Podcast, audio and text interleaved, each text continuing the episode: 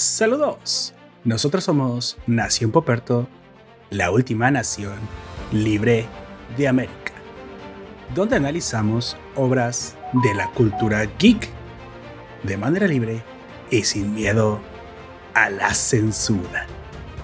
Sin miedo a nada. ¿Te gusta el psicoanálisis? Aquí tienes más, porque de fondo, una película que haría el mismísimo Freud se echa una. De la mano de David Lynch, un noir entero que cita los 50, situado en el perdido pueblo de Lombarton. Terror psicológico, la muerte del padre, el héroe solar. El héroe solar que va y viene de la oscuridad a la luz. Una fe enfatada y el simbolismo cinematográfico que todos queremos ver. Entre el pueblo azul. Porque todo esto y más aquí ahora en un nuevo capítulo de Nación Poparto. Así es, así que cuidado con las caras bellas de piel suave, porque comenzamos.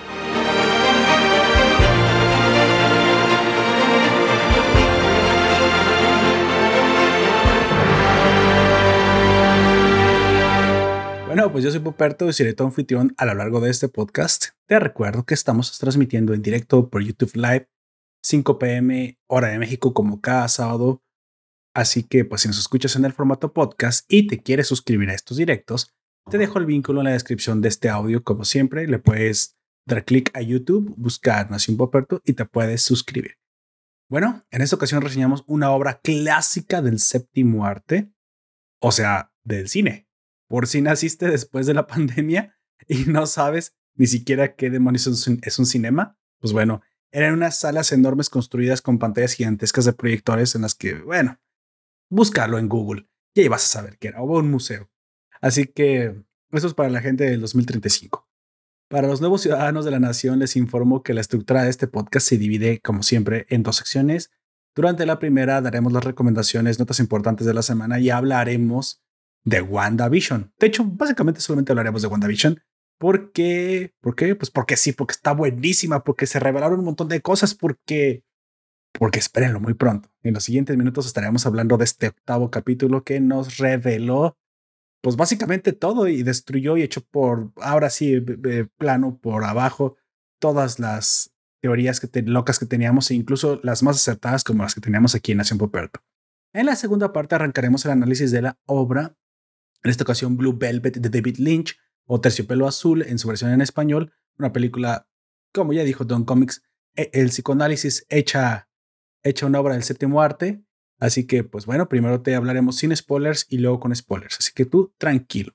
Aunque bueno, ya tiene 100 años, creo que se estrenó la película, así que bueno, no importa que haya spoilers, supongo de eso.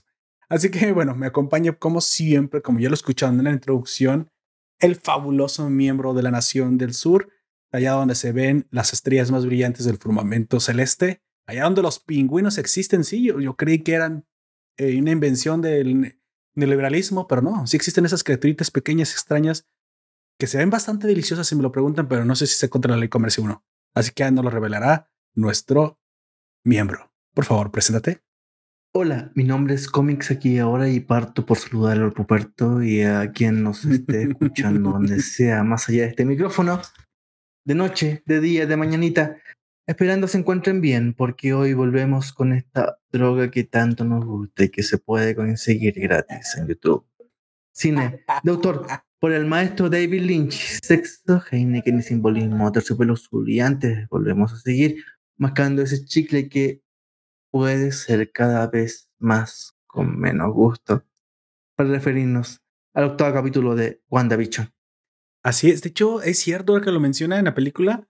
Aparece una Heineken. Yo supongo que en aquel entonces la, la cerveza no era tan famosa, pero qué curioso, qué curioso. Sí me da una impresión de, de haber viajado en el tiempo. De hecho, para aquellos que no han visto Blue Velvet, aunque sean jóvenes, aunque sean centennials, cuando la vean, se van a dar una, una, una impresión, si es que vieron Volver al Futuro, como de estar viajando a un mundo diferente, una época diferente. Creo que eh, no me equivoco cuando hablo de que esto es lo más parecido a una cápsula del tiempo cinematográfica que podemos disfrutar. Así que en unos momentos más hablaremos de esa, por favor. Quédense con nosotros, no se vayan después de estos comerciales. No, no se creen. Aquí no tenemos comerciales. Todavía no tenemos comerciales. comerciales de... de Heineken. Heineken, por favor, patrocínanos. ah, bueno, aunque estando en México, pues bueno, podría optar por pedírselo a Corona o a Victoria, a cualquiera de estas cervezas nacionales que tenemos, que luego nosotros no apreciamos lo que no apreciamos lo que tenemos, pero sé que son muy, muy queridas y muy apreciadas fuera de las fronteras. Nos saluda Juan José en el stream. Saludos, Job. Qué bueno tenerte por aquí. Juan José Hoff, se te echó de menos la última vez. Se le echó de menos. Creo que sí estaba, nada más que no escribió. Bueno, Ah, vamos a, a hablar de, como ya dijo Don Comics, de WandaVision, este octavo capítulo que sinceramente fue sorprendente. Nos dio muchas, muchas, muchas sorpresas. Mm, ahorita vamos a hablar con spoilers, todavía, todavía no. Ahorita te, te digo cuando vayamos a comenzar. Me gustaría preguntarle, Don Comics, eh, las primeras impresiones de entrada, sin hablar mucho de los detalles, ¿usted esperaba que sucediera estos giros de trama como, como sucedieron? Si bien en los primeros capítulos el contexto había sido un sincretismo, una clase de criptografía visual en la que bailaron con nuestras emociones, nos dejaron crear una que otra teoría locada. Creo que buscaban que esto sucediera. Sinceramente, si yo fuera a ponerme en los zapatos de los creativos de WandaVision, realmente hubiera deseado esto porque no, no puedes encontrar mejor, mejor marketing de boca a boca que, que las teorías locas de los cómic adictos o simplemente los MCU adictos eh, estuvieron eh, dándole vueltas por la red todo este tiempo. Sin embargo, echa por tierra todo, le da un giro que sinceramente, aunque nosotros pudimos atinar algún porcentaje de elementos que aparecían, pues estuvo muy lejos de la imaginación más salvaje cualquiera. Creo que esto ya lo sabían los creativos y bueno, creo que para propios extraños, para comiqueros y no comiqueros, este giro, para bien o para mal, nos dio una, vamos a decirle, una versión nueva de lo que podría haber sido una mezcla propiamente hablando de Wanda, eh, muy probablemente House of M, quien está inspirado, mezclado con Vision de, de Vision. Así que, dígame usted, ¿se esperaba lo que, le, lo que pasó y qué tanto lo sorprendió o no lo sorprendieron los giros de este, de este episodio? Antes de continuar, nada más, saludo a Allen Marcells, que ya lo tenemos en el stream. Nos dice saludos cordiales, Nación. Saludos, Marcel. Me quito el sombrero digital, así, me quito mis plumas, mi penacho digital, porque soy un pollo en el stream. Así es. Me dice, ¿les han dado de comer por semanas a los youtubers y podcasters? Um, espero que sí. Sabe? Espero que sí, porque no solamente de amor vive el hombre, dicen por ahí. Bueno, Tom Comics, eh, continuando con la pregunta, ¿usted se sorprendió, sinceramente? La verdad no me parece que Disney estaba entregando el argumento, lo acaba de entregar, de quien pudiera masticarlo después de tres semanas que termine esta serie y lo ve de nuevo. Es, eh, como te digo, navegar en la mente de la protagonista y escudriñar los secretos, los secretos recuerdos de la serie para resolver cada uno de los misterios que ella convoca. Es una vuelta demasiado fácil, pero ya está. Disney no, no, no va mucho más allá. Después del cuarto capítulo, la serie viene en decadencia y me parece que el octavo es lo suficientemente necesario para que la serie decaiga por dos. Me da la impresión de que es cierto, lo mejor ya se había contado. Creo que lo mejor de la serie, o al menos mmm, la sorpresa de, uh, Pietro apareciendo vivo, o lo que creíamos que era un Pietro vivo en los capítulos anteriores, habían dado una, un pico muy alto de igualar, unas expectativas muy, muy difíciles de, de equi equilibrar. Incluso creo que la revelación de Agnes como la villana del cuento a partir del capítulo anterior, me pareció que no estaba, no estaba a la altura incluso de lo que había sucedido en, en calidad de sorpresa. Porque obviamente todos habíamos teorizado, entonces ya tenemos altas expectativas. O era, o era un personaje extraño sacado de los cómics y de la mente de los más clavados con las revistas como Mephisto, una muy probablemente una entidad y un término que todos los cinéfilos no tenían muy en cuenta, lo cual yo no tenía altas expectativas de que esto sucediera porque sabía que este MCU no se estaba dirigiendo precisamente a los, a los lectores de cómics. Es, es duro decirlo no. así, es difícil decirlo así, pero seamos, vámoslo un poco desde el punto de vista de ellos. Ellos han estado construyendo el MCU en los cines, para bien o para mal, aunque ya no podamos en este momento. Ellos estuvieron construyendo el universo cinematográfico con la palabra cinematográfico en medio de Marvel para la gente que gustaba del cine.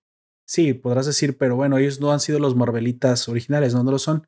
Pero seamos sinceros, no, desde que Disney compró Marvel, no le está dirigiendo estas historias eh, llevadas a la pantalla grande y a las pantallas chicas a la gente que es fan del cómic. Sí, esa gente, pues existe, cómics aquí está junto a mí, bueno, digitalmente junto a mí, está a otro lado del mundo, pero la magia del Internet, pero no es para nosotros. Creo que al fin y al cabo nos dimos cuenta a quién se está dirigiendo, ¿no?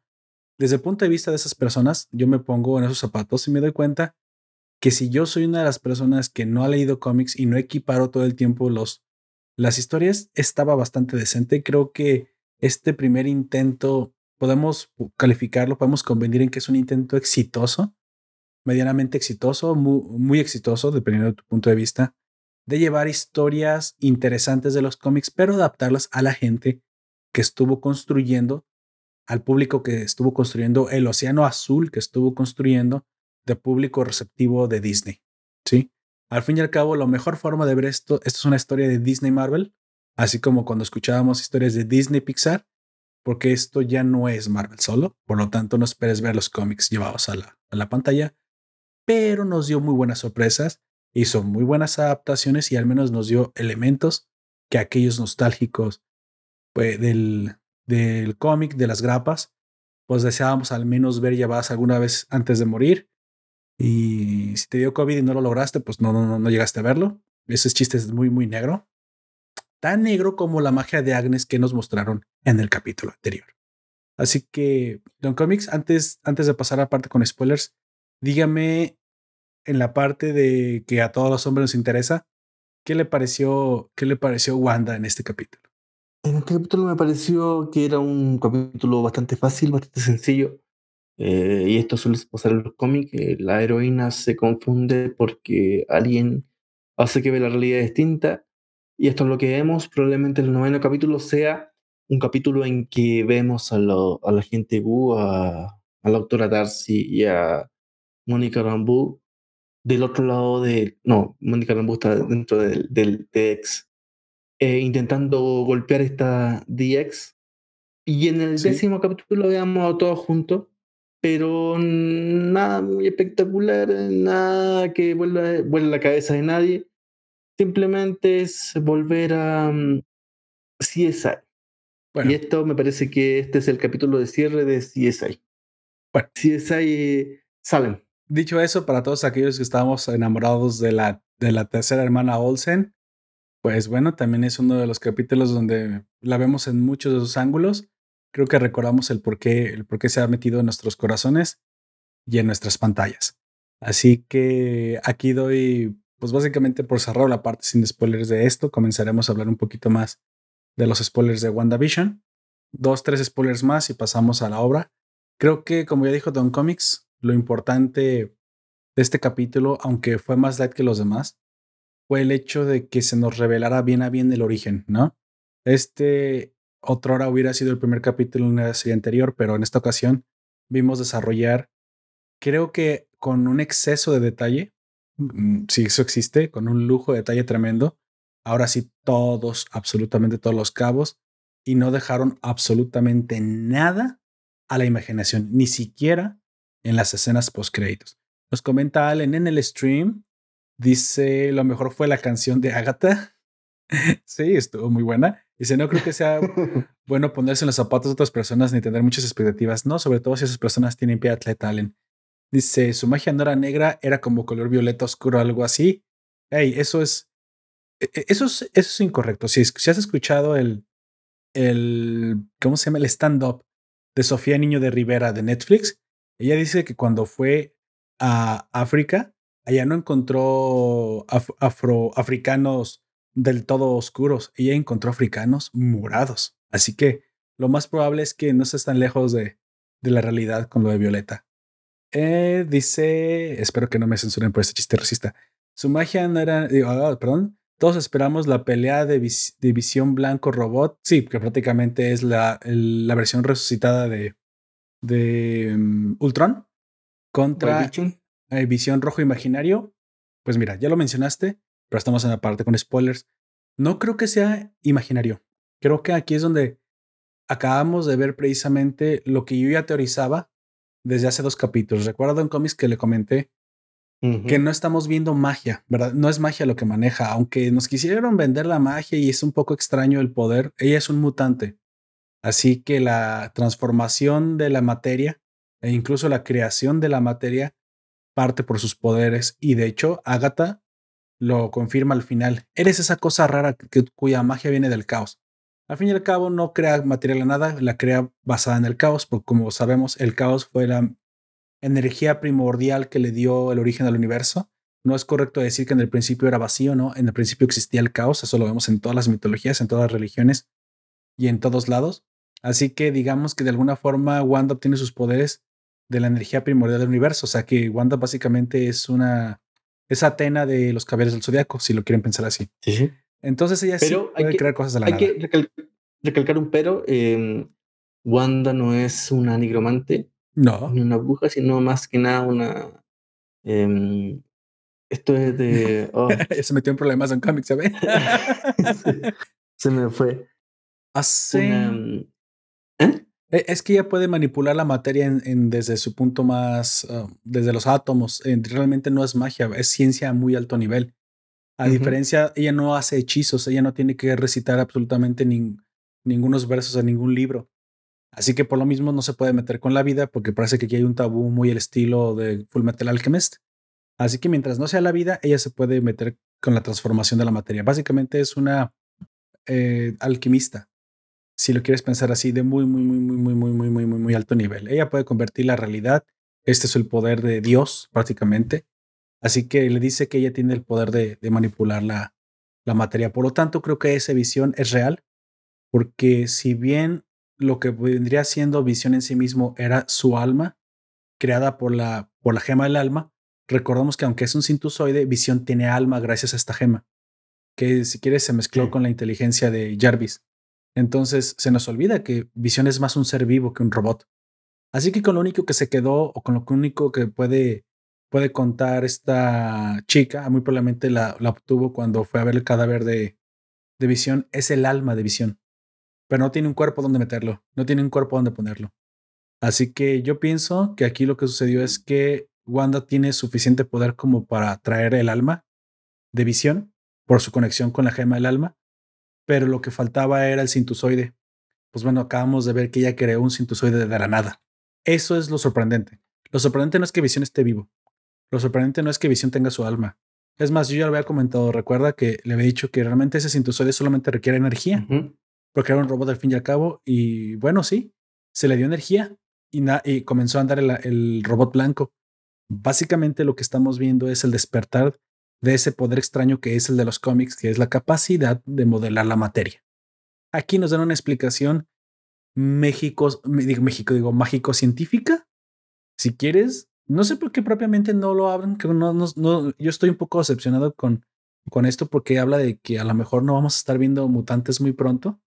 No lo sé, pero al menos, al menos lo que nos regalan al final de este episodio es por fin las malditas palabras que a todos queríamos escuchar desde el principio, que es La Bruja Escarlata.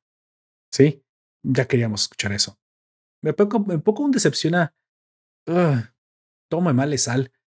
Agatha debió haber peleado con ella a un nivel mucho más impresionante. Creo que estamos viendo que se han estado guardando o han estado guardando el presupuesto. Meten presupuesto en partes, pero en otras donde a lo mejor tenías que tener un, un culmen, un cenit más impresionante me parece que Agatha, amiga, no se la creo tanto. Sí, si bien siente amenazas por ella es porque iba a pelear. Bueno, a menos que eso nos den en el siguiente capítulo. ¿Qué piensa usted? Es que lo, que nos resuelve um, WandaVision capítulo 8 es que mm, Wanda Maximoff y también Agatha son más que ilusionistas a nivel, nivel colosal, nivel eh, lectura de libro.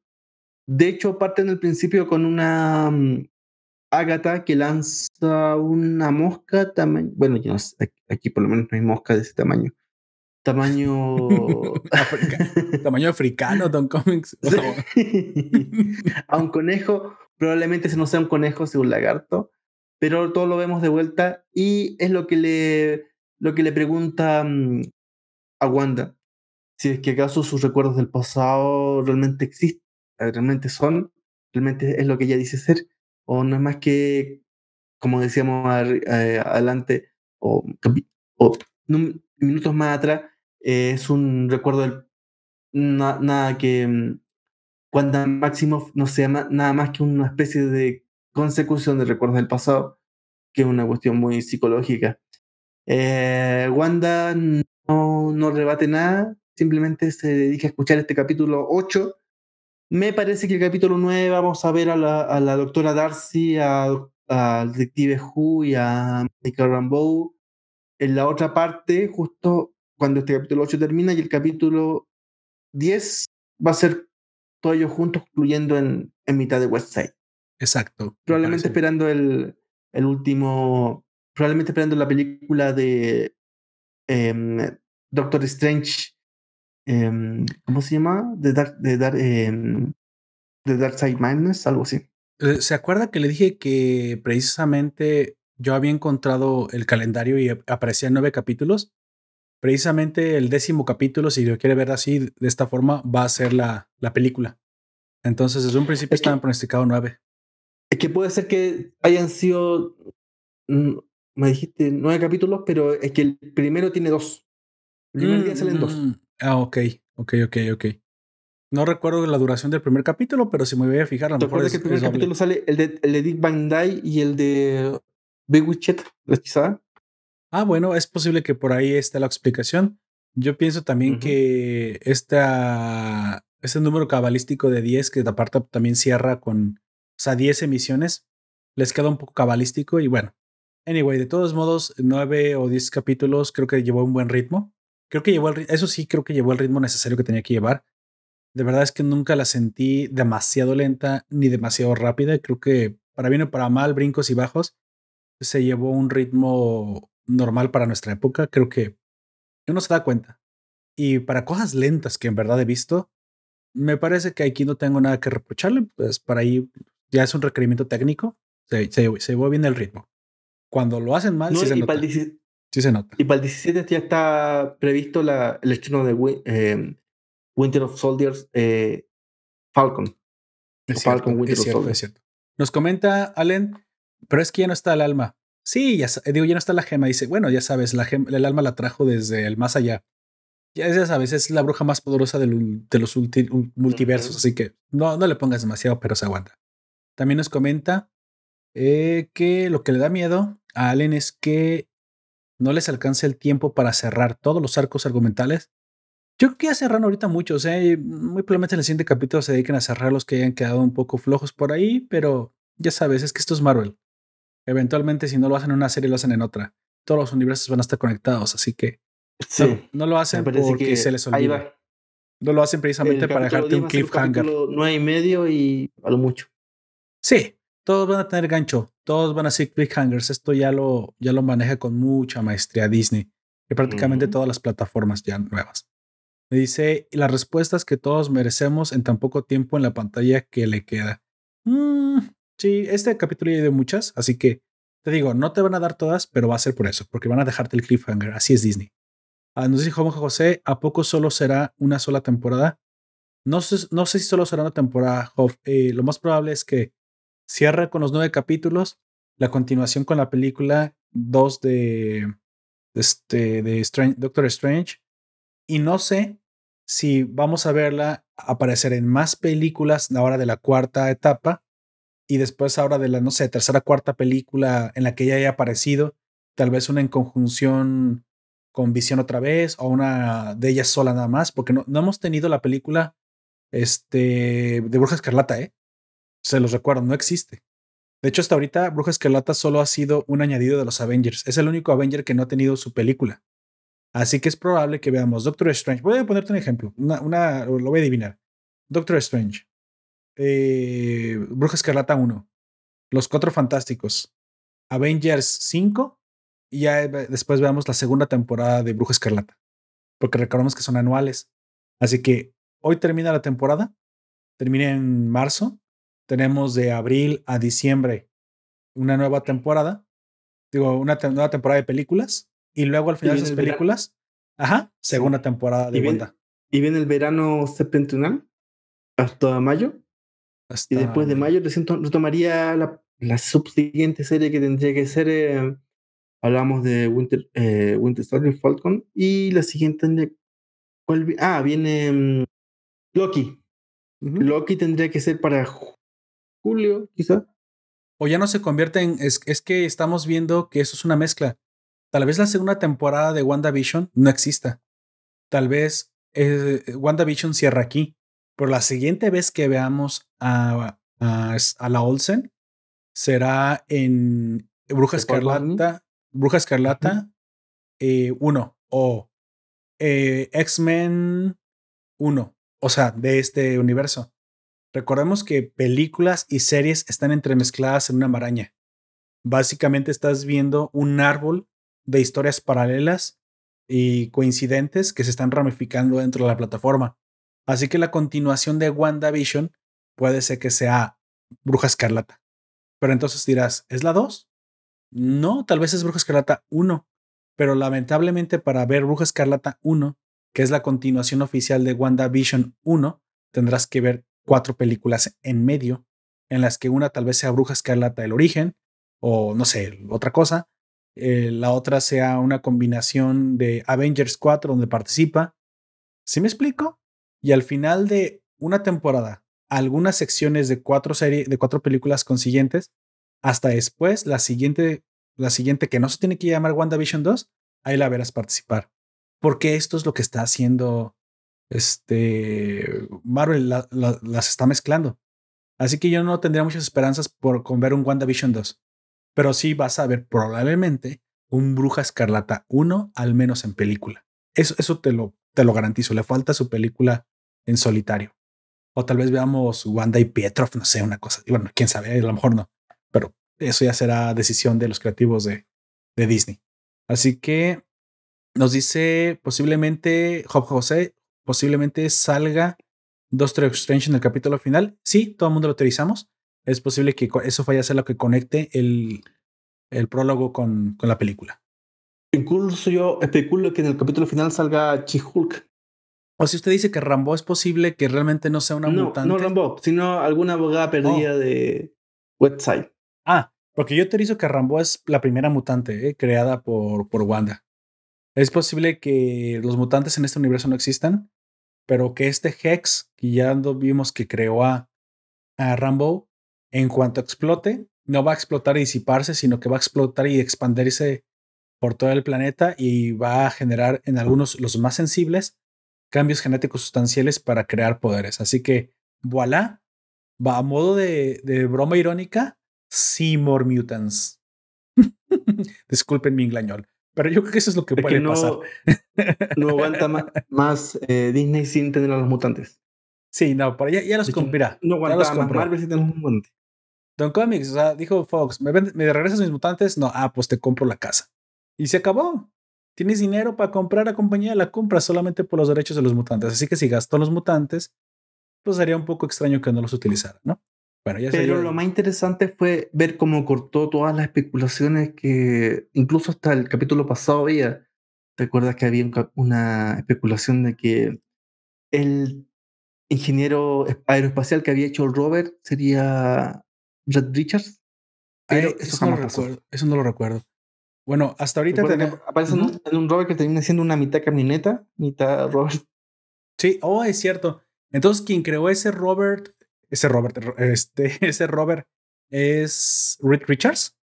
No, había una especulación, pero me parece que eso no lo sabremos hasta un ah, futuro posible, un, es, es, probable. es imposible saber. Lo que sí a lo mejor nos puede revelar más la doctora Darcy es lo que vio una vez que también entró a la, a la base secreta de Sword y nos, no nos ha revelado todo lo que sabe. A lo mejor ahí tienen varios archivos, como el día que se metió la Mujer Maravilla a la computadora de Bruce Wayne y descubrió todo el proyecto de, de Flash, de Aquaman. Algo así puede suceder. Me comenta Juan José, es que Rambo no, no eh, dice, Rambo fue creada por Wanda, pero entonces no sería una mutante porque nacen con sus poderes. Ah, bueno, no sería una mutante clásica. Recordemos que eres mutante porque tu código genético muta. Así que esta va a ser la forma en la que nacen. Eventualmente, ahora los hijos de estos creados por Wanda, pues ya van a ser los mutantes que tú conoces. En ningún momento se nos dice cómo es que, cómo es que nacen los mutantes eh, en el mundo. Eventualmente el código genético muta, así que supongo que es selección natural. Aquí digamos que la radiación de Wanda, por decirlo de alguna forma, solo va a acelerar la aparición de los mutantes. Pero van a seguir siendo mutantes en el sentido estricto de la palabra, porque van a tener código genético alterado. Ya sea no hayan nacido con él así y hayan sido víctimas del hex, eh, la extensión del hex de Wanda, o ya sean hijos de los, de los creados, ¿sí? Tal y como sucedió en, en, en Boku no Hero Academia, que es básicamente X-Men para, para anime. Y la siguiente comentario de Juan José es, esta doctora Darcy está bien buena, como me encanta esa actriz. Es verdad. Es verdad, es verdad. Ah, eres Team Darcy. Pues yo sigo siendo Team Wanda. Yo sigo siendo Team Wanda. La última serie que me gustó más que esa fue la protagonizada por Ludwika, pero algún día hablaremos de Mamá solamente y dos. Exacto. Bueno, vamos, vamos avanzando al, al, a los eventos interesantes. Prácticamente suceden dos cosas muy interesantes. Una, vemos el origen de Agatha.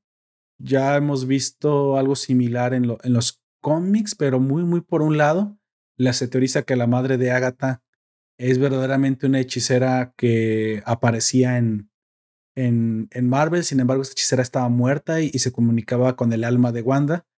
Aquí vemos que sea posible que sea la hija de esta hechicera muerta de los cómics.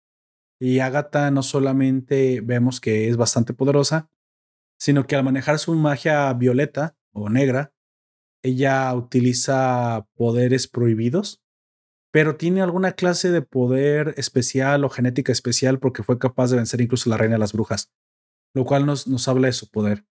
Esto puede ser el, a lo mejor el, el disparador de que Agatha quiera robar los poderes de, de la bruja escarlata, porque como vemos se ha vuelto bastante hambrienta de poder.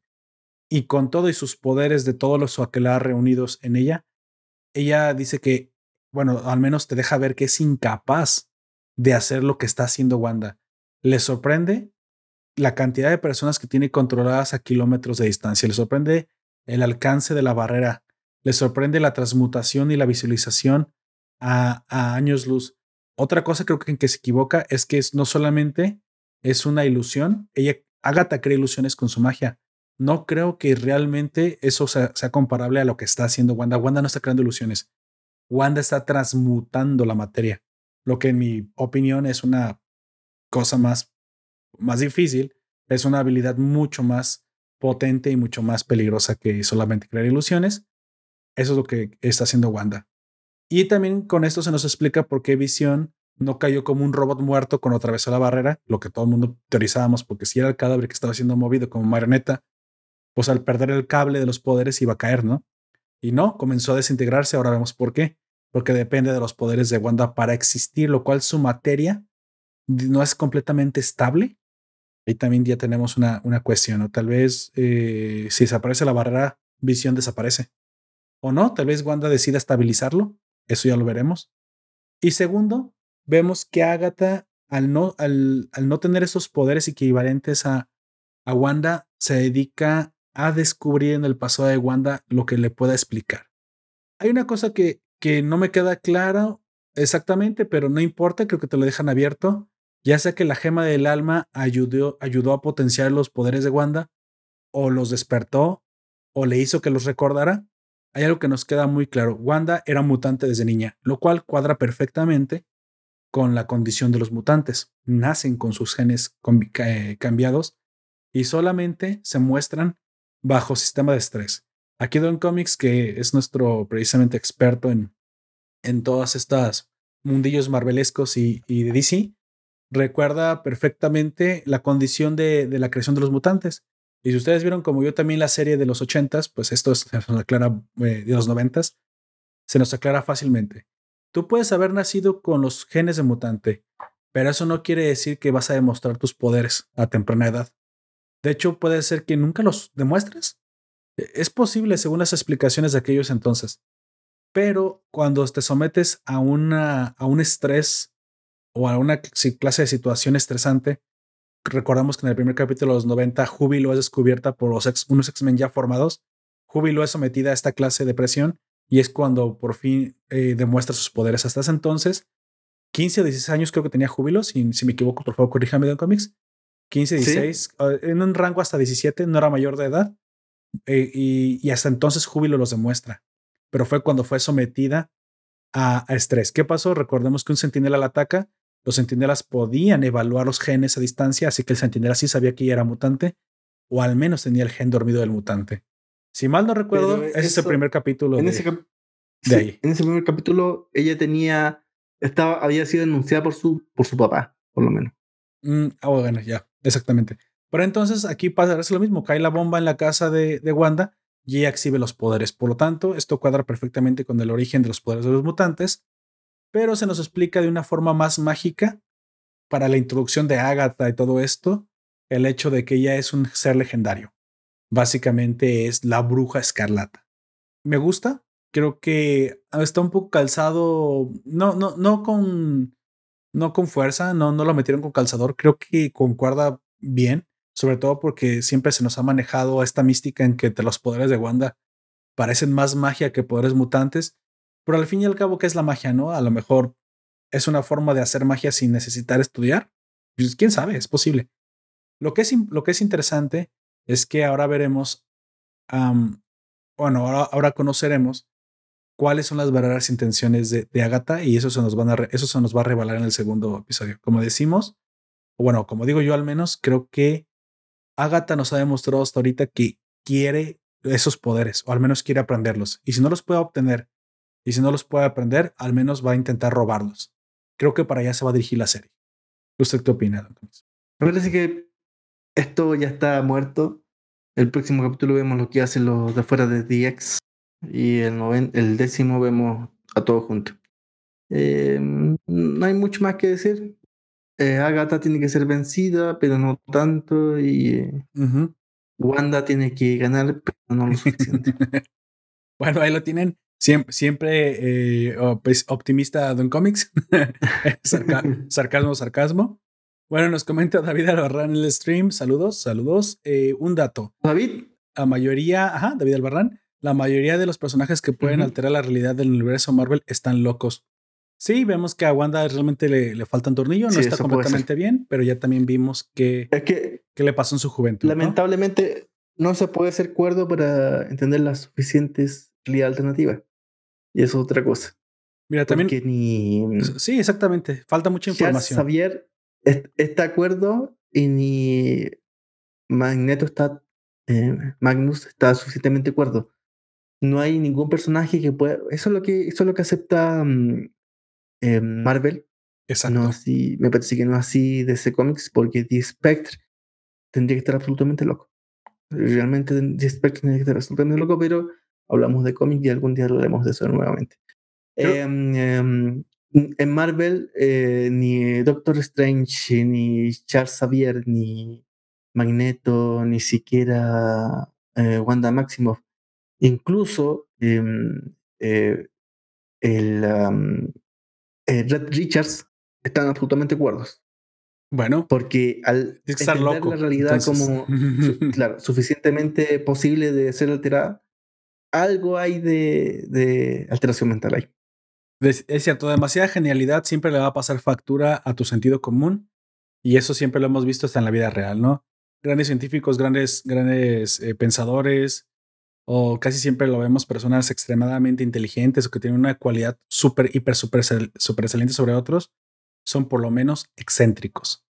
Pues bueno, al final creo que lo que queda decir es eh, que vimos en Wanda una, pues un potencial ya más más declarado como un mutante para aquellos que pensaban o tenían dudas si realmente iba a seguir por ese camino Marvel. Creo que eh, aquí ya se aclaran las dudas. Sí va a haber mutantes. De hecho, ya vimos uno. Vimos a Rambo. No propiamente se le ha nombrado así, pero ella, ella es fotón, por lo que más, más o menos podemos deducir. Vemos muchas cosas. Aquí hay una pregunta nada más que nadie se ha hecho, bueno, que todos nos hemos hecho, pero que hasta ahorita este momento no hemos planteado eh, durante esta transmisión es que qué está pasando con los hijos. Si ya sabíamos la historia de Mephisto en los cómics, que él había creado los hijos con el trato y al matarlos se volvía loca Wanda, este, esta va a ser la, pues la función de Agatha. demostrarle que sus hijos realmente son una, una mentira. Pero si realmente Wanda puede crear materia de la nada, aquí se va a demostrar si puede crear materia y no vida. Si la chispa de la vida la está manipulando realmente Agatha. O sea, hay muchas cosas que todavía no se nos, se nos revelan. Eso lo vamos a ver después. Para los que tenemos todavía la teoría de que esos niños van a hacer que estalle alguna clase de, de maldad, no maldad, o porque realmente en, ocasiones la, la, bruja escarlata no siempre ha sido heroína. Eso, eso se nos olvida. O sea, la vimos eh, en los Avengers, pero vemos cómo se comportaba, cómo se unió Hydra, cuáles eran sus ideales. Quiere cambiar el mundo y eso es bastante peligroso en personas poderosas. Y a lo bueno, en los cómics, de hecho, ella arrastra ese, ese, otra vez, esa Heritage es la hija del más grande villano de Marvel. Exactamente. Y considerando uno de los más grandes villanos de todos los tiempos. Así que es posible que veamos por aquí alguna forma de, de psicopatía después de que reviente la burbuja de, de Wanda. Y tal vez en este momento, y tal vez hasta entonces, incluso Visión se vuelva el protagonista heroico al tratar de detener a Wanda. No lo sabemos, creo que todavía falta mucho, aunque Don Com dice que ya se acabó. Es posible que esto todavía le quede un poquito, un poquito más de cosas impresionantes. Por tal vez, y solo tal vez, se lo guarden para la película, que es lo más probable, porque bueno, ya saben. Money, ¿sale? El, dinero, el cochino dinero. Realmente, una nota al margen, la único, el único guiño a la cultura pop que hay en, me parece en este capítulo es cuando Wanda recuerda que vuelve a su pueblo y que tiene esta casita que reconstruye. Y este, me parece que es un cine muy parecido al Aztec de los Simpsons, al Azteca de los Simpsons, con esta torre inmensa. Y ese, ese cine se llama, o, está, mm, o está estrenando Tannhaus, eh, Tannhauser Gate, la puerta de Tannhauser. Y eso es un guiño claro a Black Runner. Ah, ok. Y el famoso último diálogo de del replicante, o el último replicante, o casi último replicante de esta película, donde dice, he visto, he visto arder la puerta de Tannhauser. Vaya, esa, esa referencia, esa sí, esa sí es una referencia de cultura pop y no cosas. Bueno, tenemos, tenemos el epílogo. El epílogo fue bastante revelador. Vemos a un Ultron, oh, perdón si les rinde la sorpresa, un visión blanco. Básicamente, si si era el cuerpo de Ultron, pues volvió a ser lo que era el cuerpo. No, no sabemos si realmente aquí se va a comportar como en los cómics. Todos ya auguramos que realmente Ultron es imposible de controlar y estos, y estos de Sword realmente están siendo dirigidos por eh, Vándalo Salvaje. No me crean, pero pues, básicamente es. No, Vándalo, Savage es de DC Comics. Ah, es cierto, el que es el uh, Khan, Khan el Conquistador, perdón. Siempre, siempre se me olvidan sus, siempre los confundo. Khan el Conquistador, que es la versión de Vándalo Salvaje de este lado del universo. Así que es posible que realmente el líder de Sword sea este villano, que lo único que quiere es que ha estado manipulando al gobierno para precisamente poder obtener el, el arma sintiente más poderosa, que es revivir a Ultron.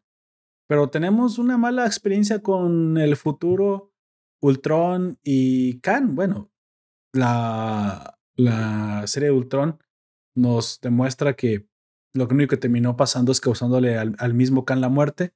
Pero yo no creo que vaya para allá, o quién sabe. Eso ya sería una, una gran pregunta para los que no saben de lo que estoy hablando. Estoy hablando del cómic de, Ultron. Así que no sabemos, no sabemos qué vaya a pasar. Cuando los Avengers son derrotados y solamente creo que Hulk es, es Hulk Tony Stark, creo, un viejo Tony Stark, los últimos supervivientes, y el mismo Khan arrepentido de haber traído a la vida a Ultron. Así que no sé si por ahí vayamos a ver, no, no lo tomen como, como 100% confiable, vayamos a ver la serie de Ultron Ultimate, Ultimate Ultron. ¿Cómo se llamaba la, la, serie de cómics? ¿De cómics? Ultimate Ultron. Em, yo la última que recuerdo es la de Ultron eh, de Brian Michael Bendis. Cuando mata a los, Avengers. Cuando gana. Sí, tiene como una realidad supuesta donde del fondo termina rescatando eso mm, Logan, bueno, Wolverine y mm, la Sue Storm. Exactamente. A, lo mejor, y, y, recordamos que eso es precisamente porque Khan le ayudó. Entonces ahora un arrepentido Khan lo que desea es precisamente dar vuelta. Pero no sé si se ven a meter tan intricados. No, nunca va a ser tan complicado. El MCU no tiende a hacer estos enredijos. Pero bueno, esa es una teoría, ¿no? Que van a tomar ese cómic como referencia. La, creo que se llama La Guerra de Ultron. Bueno, perdonen por, por no recordar los nombres. Esta antes ha tenido otras épocas de Ultron tratando de conquistar el mundo. En los 80, pero me parece que esta del 2010 es la más secretista de todas. Porque mm, construye la historieta con pocos personajes, aparece, aparece, bueno, aparece Ultron, aparece Wolverine, aparece Sue Richards eh, o Sue Storm, aparece mm, eh, Capitán Britannia, que suena mucho como Henry Cavill, porque dicen que por ahí Henry Cavill no sigue en DC Comics y parece que no sigue en DC Comics. Y el próximo Superman podría ser eh, Michael P. Jordan, y me parece no un mal Superman Michael B. Jordan. Eh, hay que renovar el personaje, probablemente todo, o por lo menos yo me acuerdo mucho de. Pero ahí es que va a ser, la teoría que yo escuché es que Michael B. Jordan va a ser el Superman negro de Tierra 23.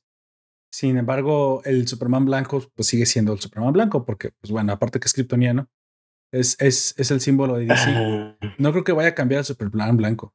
Tal vez si lo cambian, a lo mejor lo cambian por un hispano, pero ya se ve que los hispanos también somos blancos. Pero este, este hispano, este de Superman negro, al menos la teoría más acertada que yo escuché es que por ahí se perfila precisamente porque es el mismo universo de la Supergirl latina o hispana para hacer eh, las historias de la Tierra 23, lo cual a lo mejor nos habla precisamente de que se están abrazando al multiverso, pero ya con todo, ya con todo. Y lo como dije hace tiempo, como DC lo está haciendo antes, creo que esta vez le va a salir mejor. Aquí sí se la ganó a, a, Marvel. Y pues bueno, ahora la batuta en, en, series y multiversos la lleva DC. Espero que no la rieguen. Tienen mucho, mucho material donde sacar. Tal vez hasta veamos, quién sabe. Mm, no, quién sabe, eso sí va a estar muy raro, pero hasta veamos un, un Batman que ríe por ahí en un universo de metal. Pero bueno, eso ya será mucho que pedirle. Yo espero verlo, pero quién sabe qué tan, qué tan comercial sea eso. Al final nos ayudó David Albarrán en el stream, nos dice, esa, esa serie de cómics se llamaba Age of Ultron. Es cierto, la era. No, no recordaba la palabra exacta, estaba de guerra, este, vida, era, es la era de Ultron, Age of Ultron. Así que yo creo que al menos este líder de Sword se va a revelar al final que es Khan. ¿Sí? Y aquí veremos muy probablemente que Rambo tome como su madre Photon el, eh, no solamente el alias de Fotón, sino que el liderazgo que por muy probablemente Heritage, por derecho, le corresponde. Pues bueno, eso es todo lo que eh, hablaremos en esta ocasión de, de, de WandaVision. Don Comics, unas últimas apreciaciones. Absolutamente nada. Esa serie se acabó. Gracias. Se acabó, exactamente. Creo que nos trajo buenos momentos. Creo que es una buena serie. Al menos la disfruté. La disfruté igual, uh, incluso en, ocasiones más, en ocasiones menos, por lo menos me trajo las sensaciones de haber visto a mis superhéroes favoritos llevados a la pantalla. En este caso no eran mis favoritos, en este caso no esperaba nada de WandaVision y que a, lo mejor a diferencia de Don Comics, esa fue la razón por la cual me gustó tanto. Me gustó tanto, me divertí. No la encontré tampoco extremadamente profunda, pero pues no tenía que serlo.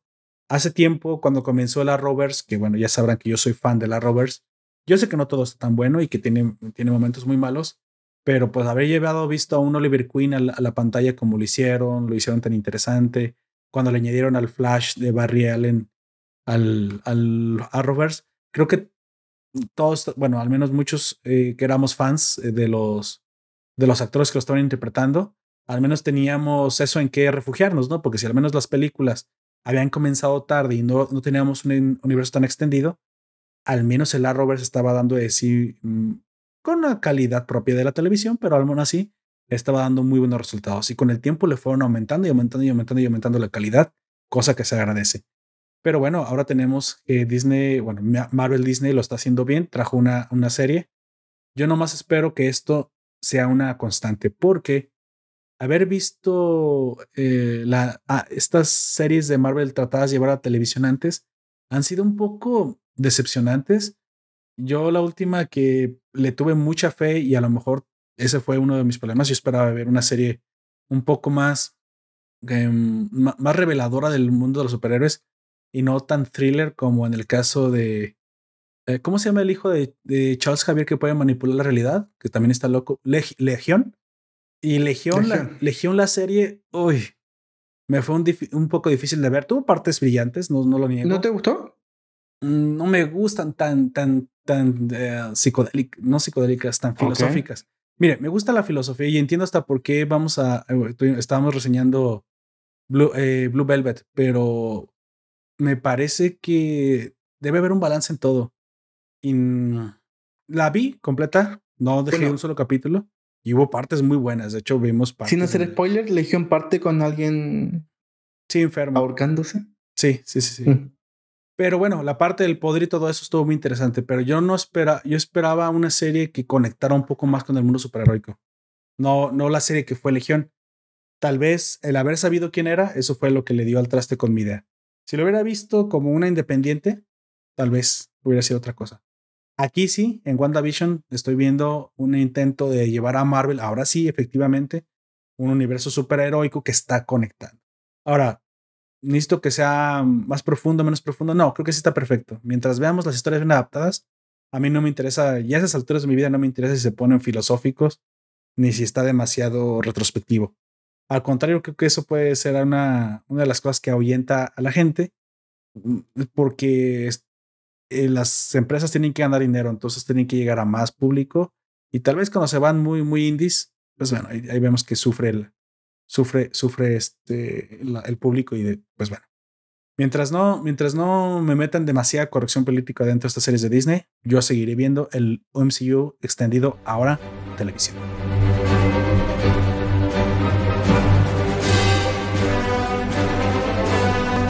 comenzaremos a hablar unas, una joya de la psicología, eh, de retrospectiva. Mm, muy probablemente son los sesentas fumando hierba y en una, y en una dentro de una Volkswagen van pintada de rosa. Esto hubiera sido excelente. Es eh, probablemente Carlos Santana con un cintillo en la cabeza y lo que tuviera ese cintillo tocando Black Magic Woman. Y tal vez el Wanna Hold Your Hand de fondo de los Beatles. Eso hubiera sido un, un momento épico. Hoy me parece que se debe ver con otros ojos. Es una hija de su tiempo. Y como hija de su tiempo nos cuenta una historia interesante, con un punto de vista interesante. Nos manda llamada a retrospectiva. Era cuando la gente tenía paciencia, cuando no esperabas estímulos constantes. En esto no me quejo. Esto, este no es mi problema. Mi problema no es que sean profundas. Mi problema es que en ocasiones eh, o se, se, maneja mal. Por aquí suficientemente profunda, eso no es el problema, pero sí tiene un ritmo extremadamente lento, incluso para, es demasiado lento, ¿eh? para los estándares, yo creo que está esa época. Yo puse la, la reproducción porque está en YouTube a 1.5. Escúchenlo bien, a 1.5 y la vi como una película normal. Sí hay movimientos extraños, pero los diálogos, el doblaje de la voz, y el movimiento de los, de los personajes, si, si, yo les aseguro que si lo ponen 1.25, nadie lo nota. Imposible notar que está acelerado. Para 1.5. Es como cuando Chumel adelanta la voz de Viejito Santo. Sí, creo que la voz de Viejito, de Viejito Santo no se pone ni siquiera a 1.5, creo que se pone a 3, a 3X para que se pueda entender. Sí, pero bueno, fuera de eso, eso me voy a tener que confesar porque mucha gente me dirá, bueno, es que Puperto, para apreciarla tenías que verla a lo lento que era. Sí, pero 1.5 fue lo que yo toleré. Dicho eso, es, fue mejor de lo que creí. Eh, fue mejor de lo que creí. Este, yo nunca la había visto, sabía que tenía muy buenas críticas. Este sí es arte puro, es un tipo de, de película casi, casi dedicada a aquellos que aprecian la, la retrospectiva, la psicología, el psicoanálisis, el entender el alma humana, la representación metafórica de conceptos abstractos mediante el arte de la, de la actuación, lo cual ya hemos notado en muchas series que se llaman seinens de los japoneses. Los japoneses hace tiempo que también hacen este tipo de representaciones y series muy adultas para, sobre todo para hombres, y les califican como seinens unas cosas muy, muy locas. Por ahí recordemos un poco de, del trabajo de Satoshi Kon con Paranoia Agent y casi todas sus películas pasando desde Paprika hasta, hasta Tokyo Godfathers y las demás. Por ahí tenemos un podcast de toda la, de todo lado de la vida de Satoshi Kon, que podría decir que es el, más o menos el David Lynch del anime, pero not quite. Tienen algunas similitudes, todos tienen siempre algunas similitudes, pero va por ahí, ¿no? La, la cosa de apreciar representativamente. Aquí la cuestión es que el anime te permite utilizar dibujos para apreciar conceptos abstractos de forma genial y tú te puedes ir tan arriba y, y crear mundos de tinta fácilmente sin necesidad de, apostar mucho por, por, los efectos especiales. Aquí creo que el problema de David Lynch es precisamente la falta de esos efectos. Si hubiera tenido a lo mejor más presupuesto, nos, nos hubiera podido transmitir en aquel, pero también él sí a su tiempo, como, quien dice. Recordemos que una cosa así tan abstracta a estos, a estos tiempos eh, es, por ejemplo, Inception, quién sabe en los 60 como, o 70 cómo hubiera sido Inception sin el presupuesto que hubiera tenido. Tal vez hubiera sido una película horrible, nada más representativa, pero pues tenía que narrarnos alguna clase de mensaje profundo. Así es como veo Blue Velvet. La, la, gracia de Blue Velvet, eh, por ejemplo, si alguien quiere entender eh, a Chris Carter en eh, Dex File y esas tomas en claro oscuro donde, uh -huh. por ejemplo, los agentes aparecen a mitad luz, a mitad sombra. Eh, todo eso es Blue Velvet. Eh, sí. la, el juego de cortina, porque los gringos no usan mucha cortina. Especialmente los gringos no usan cortina. Y eso tiene que ver con Blue Velvet. Chris Carter hace mucho guiño a David Lynch y probablemente Twin Peaks es la gran inspiradora de X-Files. Podría decirte que es básicamente los 70 s hecho una, una película. Eso es Blue Velvet tiene esta apreciación más por, no por lo que pasa, sino de contemplación. Es una película en la que, este, bueno, ah, de una vez salvando la, la ocasión, no estamos hablando todavía con muchos spoilers. Ahorita comenzaremos a hablar con los spoilers, así que tú tranquilo. Si no la quieres que te la spoilemos, aunque sería extraño después de, les digo, 70 años. Este, pero bueno, ahorita vamos a hablar con spoilers. Entonces la apreciación sí es un poquito contemplativa, es decir, esta escena en la que la chica sale cantando en el cabaret, donde las sombras se manejan como dice Don Comics. Este, vemos cómo ella estira la mano, cómo, cómo eran las cantantes de antes. Básicamente solo se plantaban sobre el escenario, pero interpretaban con su voz, con su sensualidad. Este cabello rizado, pero que caía perfectamente sobre una, tez blanca, blanca, blanca, con labios muy rojos. Esto era lo que era en aquel tiempo lo, lo provocativo, ¿no? De hecho, la, la canción es bastante, bastante cabaretesca. Es una canción lenta, una balada. Bueno, solo, solo 50. Eh, ¿Y qué se llama Velvet? Blue Velvet. Es, y es, es, una, es, un, es de los 50. La canción de ella es una. Sí, 50, 60. Es un, ah. es un simbionte de Blue Velvet y Blue, Blue, Blue Sky. Fíjese, yo me, yo me, fui muy adelante. A mí me parecieron más los 70 pero bueno, eso es por, por los automóviles que vi.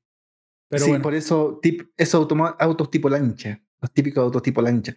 Yo, tuve, yo tuve uno no, de esos. No, no, ¿Auto tipo lancha? ¿Descapotado? Sí, un, no, no descapotado, pero un tipo lancha. De hecho, yo creo que uno de los coches más grandes del mundo, mi familia lo tenía, que era un Levarón. Okay. Ese, ese automóvil era grande, okay. grande, con G, con G mayúscula. Continúe, por favor, doctor Pixlava, interrumpe. Bueno, es que en México hay, probablemente hay, hay bueno, probablemente hay petróleo. Sí, aquí hay eh, Estos autos tipo lancha es, es muy, muy eh, sincretista de los años 50, 60, porque después de los 70 el petróleo empieza a valer algo, porque el petróleo no valía nada. El petróleo empieza a valer algo de plata y empieza a caer Cadillac y Pala, y etcétera, etcétera, etcétera. Y sí, estos sí, autos sí. tipo lancha que probablemente están en Cuba. Bueno, acá quiere pegarse una vuelta por el YouTube y ver un, una vacación en Cuba de cualquier persona. Eran batimóviles, básicamente. Tipo, autos tipo lancha. sí, sí, y de hecho el batimóvil es un Lincoln 67. Sí, sí, sí, exactamente. O sea, que Batman siempre conducía su auto clásico, pero le daba una elegancia tremenda. O sea, no puedes evitar ver eso y decir, ah, qué elegancia tienen esos automóviles. Claro que hoy, hoy los únicos autos tipo lancha que aún nos quedan son precisamente las limusinas, porque, pues bueno, quedaron para ese mercado, ¿no? De hecho, al final de la película aparece en la típica, bueno, una ambulancia y es muy parecida al, eh, bueno, no sé si David Lynch lo hace a propósito, pero la ambulancia es muy parecida a la, al Ecto, al Ecto 1. Y el Ecto 1 es una funeraria. ¿Recuerdas que ellos no pueden comprar, no tienen más plata que, más que comprar una funeraria en. Sí, tienen una carroza fúnebre. y el, el acto 1. Sí, adaptaron una carroza fúnebre. sí, sí, me acuerdo. Que por cierto, muy buena película, pero qué mala segunda parte tuvo, Los Cazafantasmas. Así que fíjense que eso no me, no me molestaría. De repente me gustaría reseñar películas ochenteras, un poco de nostalgia. Tal vez la saga entera de Los Cazafantasmas, pero bueno, eso ya que nos lo digan precisamente los oyentes si les gustaría escucharlo aquí en este en esa sección un poquito más nostálgica que es la, el, podcast sabatino de Don Comics. Bueno, continuando un poquito, vamos a entrar, si le parece, una vez de, plano en spoilers para los que todavía deseen ver Terciopelo Azul y no quieren que se les spoile, está en YouTube, ya está gratis, fue de la difunta, una película de la, de la difunta MGM Cinema, sí, este estudio de León. Se lo resistió hasta la caída del muro de Berlín. Bueno, no sé, no sé cómo le afectaría eso, ¿verdad? No, pero resistió la aparición de las plataformas, pero no la aparición de la pandemia. La, la leyenda dice que mm, David Lynch la probó con toda, la probó con Fox, con Warner, todos, todos los rechazaron por el, por el motivo y el, la, sí, supongo la historia que contaba, que tenía mucho, bueno, no tenía mucho sexo, pero tiene sexo y tiene violencia y tiene muchas otras cosas. Claro, claro. Sí. rechazaron y que la, que la quiso adoptar un director italiano que se llama Dino de Laurentiis y por eso tenemos a uh Isabella Rossellini actuándola, que era el sex symbol de los 80. Eh, Dino de Laurentiis agrega mucho de la fotografía italiana. La película italiana tiene especialmente esta fotografía. Hace un tiempo veía esta película de George Clooney donde él hace un asesino, de un, pero un asesino, un no, no sé, no sé, Sailor, no me acuerdo cómo se llama asesino, pero también tiene mucho la película italiana, mucho luz, mucha sombra. Claro, claro. Eh, Dino de Laurentiis le agrega esta, esta cara a la película y que él también le da ese, ese especial noir, porque si hay una película noir es esta.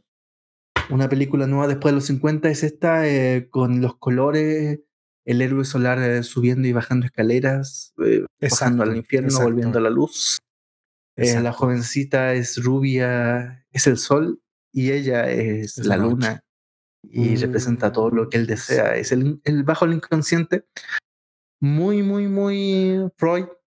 Exacto. Eh, también muy sexual, mezcla, mezcla la violencia en varias etapas.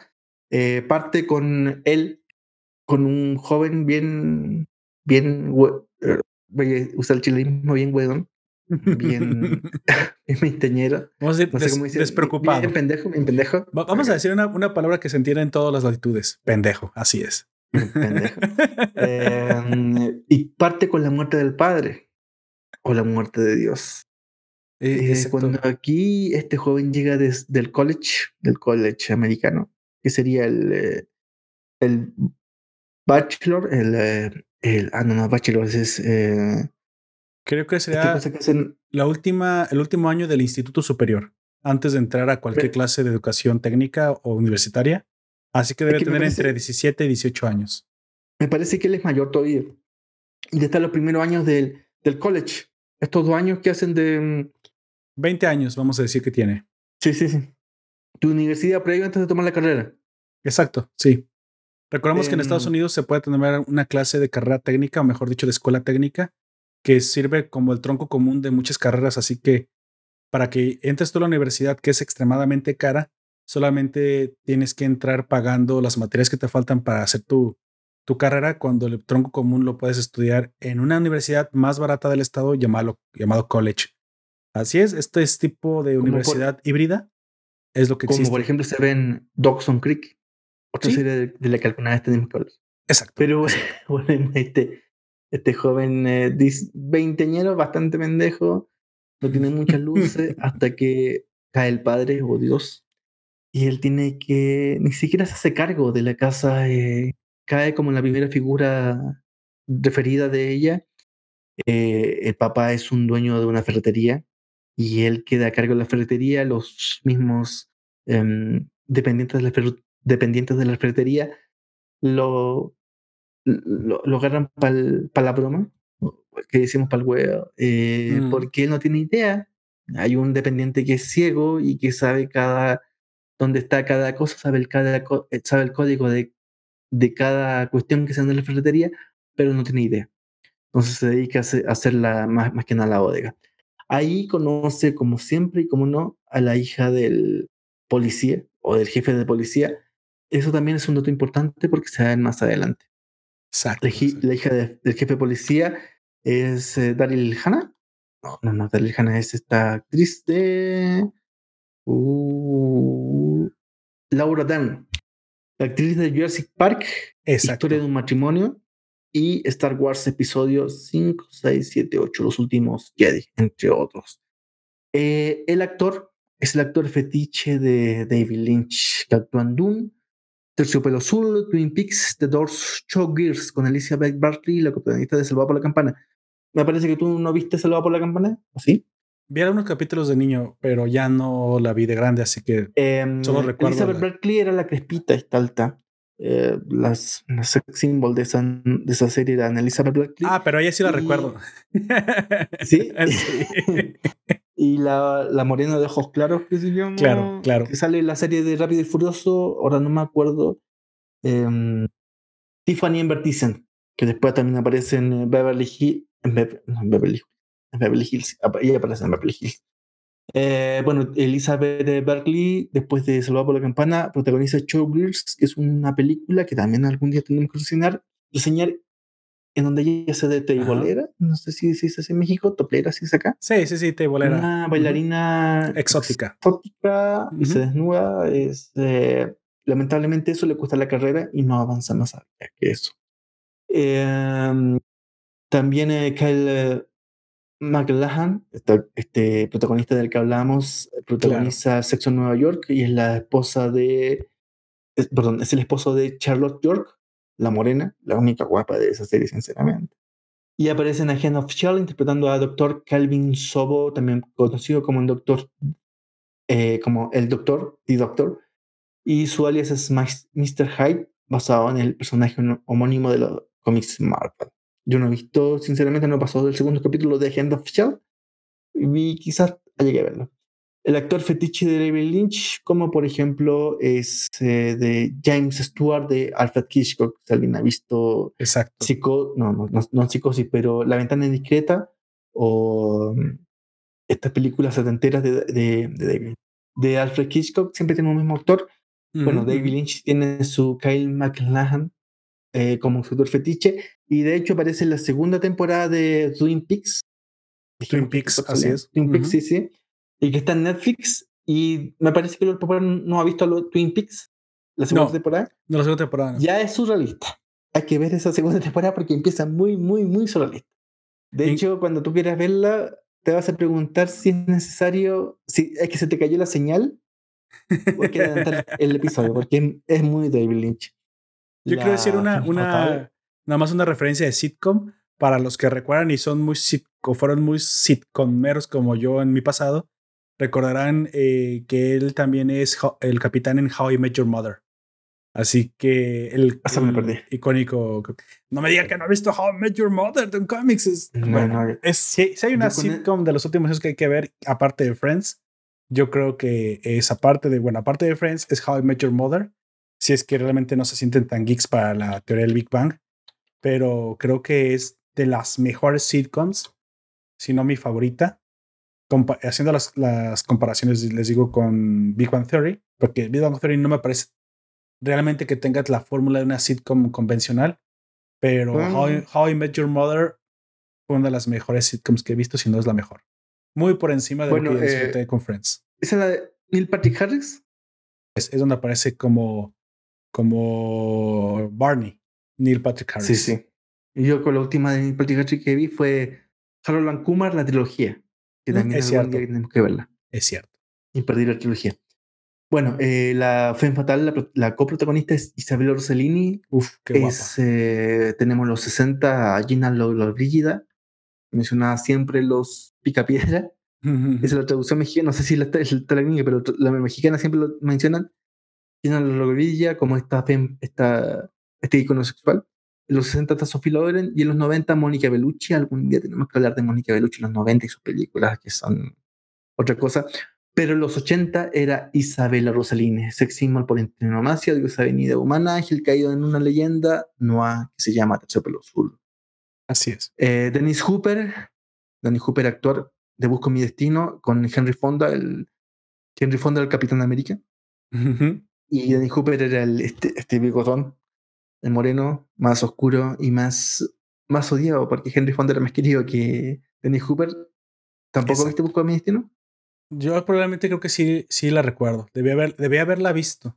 Mm, pero así como muchas de las películas que vi entre los 90 y el 2000, lo más probable es que en este momento no recuerde todos los detalles. De hecho, estoy seguro que ya, ahora, ahora que vi Blue Velvet, ya la había visto antes. El problema es ese que uno suele ver ese tipo de materiales en la televisión. Y lo malo es que la televisión. subconsciente. Exactamente.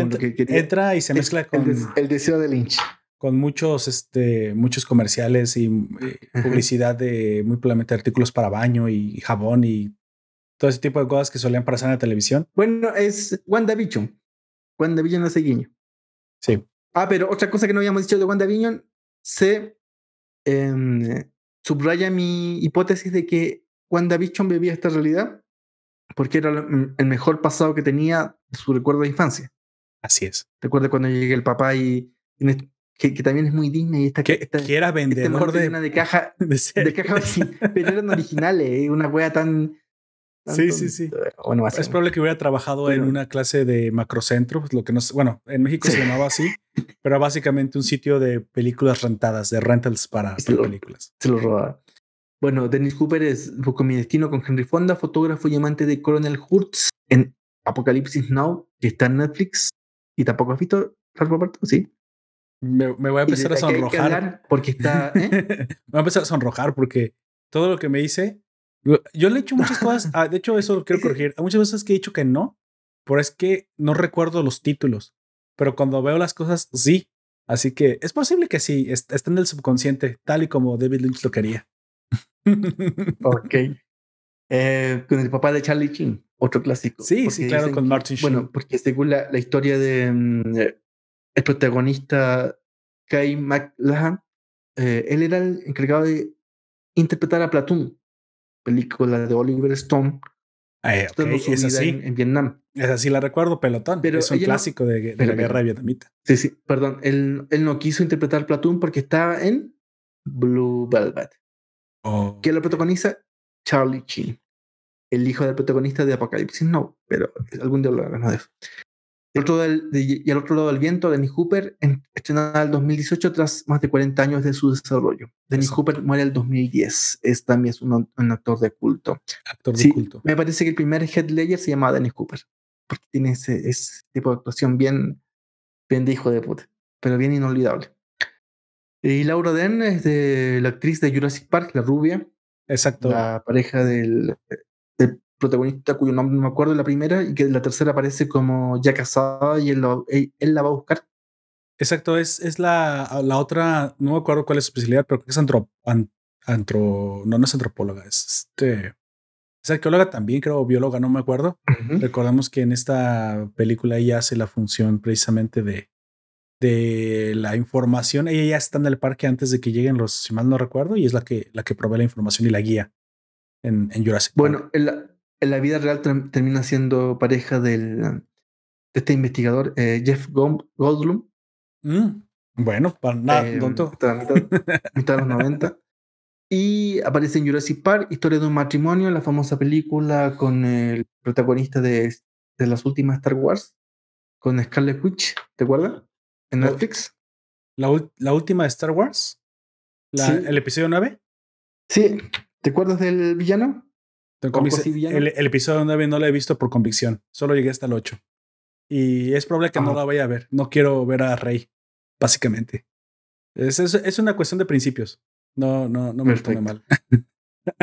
bueno, pero la, la, película, bueno, donde aparece Scarlett Johansson con este actor que lo no quiere ver. Em, y. Actriz, es, esa Rey a la que no quiero ver. Desde que me, mataron en la 8 a, a mi a mi eh, último Skywalker, me enojé tanto que dije eh, no ver el episodio 9. Un episodio 9 sin un Skywalker no, no vale la pena. Aunque curiosamente el episodio 9 se llama The Rise of Skywalker, básicamente ya no me atrapan. Eso que hicieron me parece me parece una tontería. Pero bueno, eso, eso es un debate para otro día. Y ya cada quien tiene sus puntos de vista sobre las últimas tres películas de, de, eh, Star Wars. Em, Bueno, Laura Dern en definitiva está, es la diosa de día, porque Isabela Rossellini lo dice de noche. Exacto. Él, ella es la, la luz del día, y, perdón, ella es la, ¿sí es la, la luz del día y Isabela Rossellini es la luna. Em, también aparece Hop Lynch, George Dickerson y Dan Stotwell. Dan Stotwell es un actor que yo por lo menos me recuerdo mucho de una serie que se llamaba Quantum Leap. Viaje en el tiempo, ¿te acuerdas tú? Quantum Leap, sí. Sí. Ay, cierto. Sí. Una serie noventera. Me acuerdo que daban en el Warner Channel, daban Quantum Leap y Time Track. De hecho, no tenía mucho fondo. ¿Mm? De hecho, de hecho, quedó inconclusa Quantum Leap, si, por, si mal no recuerdo. Quedó en la tercera temporada inconclusa o cuarta. O dio un final que todavía le faltó un poco. No me acuerdo bien. Pero sí, Quantum Leap, de hecho, estaba hasta hace poco en Netflix, por si no lo recuerdo. Y ahora por ahí ah. creo que también le están ofreciendo en Prime Video, pero no sé, si está completo todas las temporadas. Comenzó muy bien, pero para mí, para mí, bueno, para mi mala suerte que me gusta la, la, ciencia ficción, comenzó a decaer por ahí de la segunda temporada. Entonces, espero, sé que hay una tercera, pero no, no sé qué tan bien, lo hizo. Me acuerdo porque Warner Channel la daba los días lunes. El mm. domingo daba em, los especiales de dibujos y el sábado daba los especiales superheroicos cuando salía em, la, Wonder, la Wonder Woman de Linda Carter, aparecía Flash de este actor que hace. que después aparece en los últimos Flash. ¿Te acuerdas que es. No, no, Barry Allen, es. Uh, no me acuerdo ahora. ¿No era El primer Flash de la, de la hora. Oh, eh, ay, sí. sí. Ay, este actor aparece en esa, esa película, esa, pero en esa serie noventera. Eh, oh. Y la daban justo antes de Flash. Jay Garrick. ya ¿Eh? lo encontré. Jay Garrick. es el Flash de la era Que por cierto, ya, ya, que, ya que estamos hablando de él, nomás como nota de margen, su inclusión en el Arrowverse fue una pasada, ¿eh? Jay Garrick no solamente vuelve triunfante, sino vuelve como un personaje importante y bastante respetable en, en el Arrowverse. E incluso me encantó que adaptaron perfectamente el arco donde precisamente después del Flashpoint Ah, si fue después del Flashpoint, no me recuerdo si fue justo antes o, después del Flashpoint, precisamente Jay Garrick, que no era un Flash propiamente que tenía conexión con la fuerza de velocidad, sino que solamente era un velocista por poder, digamos, un como si fuera un mutante, como si fuera Pietrov. Después de este evento, Jay Garrick sí logra conectarse con la fuerza de la velocidad ¿eh? y se vuelve oficialmente un Flash importante e incluso sigue activo, pero en otra tierra. Si, mal, si no me equivoco, no, creo que le han matado hasta ahorita, pero hasta ahorita Jay Garrick ha vuelto precisamente como alguien importante y eventualmente lo tenemos haciendo crossovers. E incluso si van a ver, creo que la tercera temporada donde ya nuestro Flash de la Roberts pelea contra Savitar, ahí vamos a ver a Jay Garrick siendo no solamente importante, sino un personaje itinerante y hasta protagónico en esa tercera temporada. ¿Sale? Protagonizada por John Wesley's Chip. Oh, oh, claro, en esa, en esa época, en los 90, Jay Garrick era Barry Allen. Exacto. Y había una serie más antes de Wonder Woman, Flash, que no me acuerdo cuál era, pero había una serie más. Bueno, eh, los sábados era este ciclo de, de Comics. Mira, imagínate qué tan lejos queda eso antes de que las series de superhéroes y la película de superhéroes mandaran en el cine y en, la televisión. Eh, y el lunes venía Quantum Leap y em, Time Track. Vaya. Protagonizada, o sea, no, no coprotagonizada por Dennis Stowell. Dennis Stowell era la voz en off, era el doctor básicamente que se quedaba en el laboratorio cuando el protagonista viajaba en el tiempo. Me acuerdo hay un capítulo muy especial que Dennis Stowell es prisionero de, de Vietnam y se va con los eh, con el Vietcong y el protagonista lo ve, lo ve irse detenía y no puede hacer nada porque él, él se lo llevan y lo mira para atrás. Sí, y le dice, no, si hubieras hecho algo, hubieras cambiado la historia y ese no es, eso no es lo que intentamos hacer, intentamos mejorar. Interesante, interesante serie Quantum Lab, ya que verla. Bueno, eh, Terciopelo Azul fue estrenada el 19 de septiembre del 1986. Su director es, como decíamos, David Lynch. Director de cine, actor, productor de música electrónica y guionista estadounidense. Su actividad artística se extiende asimismo al terreno de la pintura, la música, la publicidad, la fotografía e incluso el diseño de mobiliario actualmente también es parte de, es actualmente también del parte meteorológico en YouTube. Vaya, todo una, una, eh, un todólogo el señor. Qué curioso. El o conocido admirador de Stanley Kubrick, eso se ve por todas partes. Claro. Ya que Igna Bergman, el actor, eh, eh, perdón, el director sueco de los 70, que algún día tenemos que revisar esas películas, y Werner Herzog, su amor por el detallismo y el surrealismo queda patente en algunas de sus películas, cuya misteriosa atmósfera mezcla lo cotidiano con lo soñado, escapando a veces de la comprensión exhaustiva del espectador. Estos rasgos están presentes desde su primer largometraje. Era Head, que yo pensé que habías visto, pero no has visto. Eraserhead, sí, pero son muchas películas Eraserhead, ¿no? Es una serie de películas. No, es una sola. Es una sola. O las estoy confundiendo. Ah, oh, perdón. Es una sola. No, es blanco y negro. Su segunda película, El hombre elefante, también de Elephant Man, imperdible. Si algún día hablamos de mm, From Hell, el cómic, no la película, pues la película también aparece, eh, hay que hablar de, The Elephant Man. Em, fue un gran éxito crítico comercial que recibió ocho nominaciones al premio Oscar. Su tercer, filme, El Dune, de donde Dune tiene como protagonista. Perdón, confundí, confundí Razorhead con. Hellraiser, perdón. No, esa es otra cosa. Eh, Dune tiene como protagonista a Kai McLachlan y de ahí mm, Mac, sí, Mac, Mac, Mac, Mac, Mac, McLachlan, Mac, No se puede pronunciar eso, así que solo diga Mac. Este amor, este, ¿eh? este amor obsesión con este actor fetiche que tiene. Eh, sí. Es un actor, sinceramente lo hizo bastante bien. O sea, podemos verlo cuando, o sea, él hace mucho de la actuación. Él hace mucho del foco interesante de hecho, quiero decir, aunque esto suene un poco, pues no me lo tomen mal, pero si no es por él, las chicas o, por el papel que tienen, realmente se definen solo a través de él. En la primera parte vemos que cuando conoce a la hija del policía, ella es, es medio unidimensional, no sé si también está escrito así su papel, pero solamente es a través de él como, como espejo de personalidad que ella se define. Entonces, o así lo hizo David Lynch, o ese era el papel escrito para, para eh, Kyle McLachlan, pero la verdad es que toda la película gira alrededor de él el, todo el tiempo y todos los personajes se definen siempre a través de él. Incluso yo creo me acuerdo que mucho de ese actor. Ajá. Sí. Es que ningún personaje queda sin tocarlo. Se dio cuenta que todos, absolutamente todos los personajes se encuentran al menos con Kyle una sola vez. Sí. sí. me acuerdo mucho ese actor cuando hace Sex and the City y hace Trey McDougall. ¿Te acuerdas de marido de Charlotte? De Charlotte York. y que hace mucho guiño a los otaku porque este otro también se mata paja. Y hace exactamente lo mismo este actor fetiche. El comentario como cuchillo al cuello del otaku. sí, sí, sí. Su tercer filme aparece, como te digo, este actor aparece en Dune. Lo que el respaldo de la crítica y supuso un fracaso comercial, seguidamente de Blue Velvet, película de, de la cual vamos a hablar, con la que volvió a recibir la aclamación crítica y una nueva nominación al Oscar la categoría de mejor director.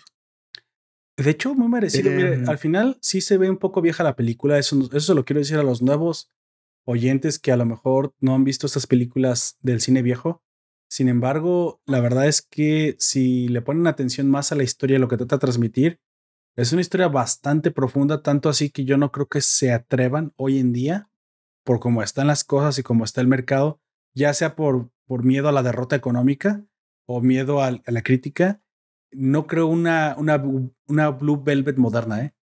Tendría que tener muchas pelotas para hacer una película así, porque lo que maneja, en verdad, la, la codependencia de una mujer golpeada, por ejemplo, es algo que no se puede llevar hoy en día a la pantalla grande.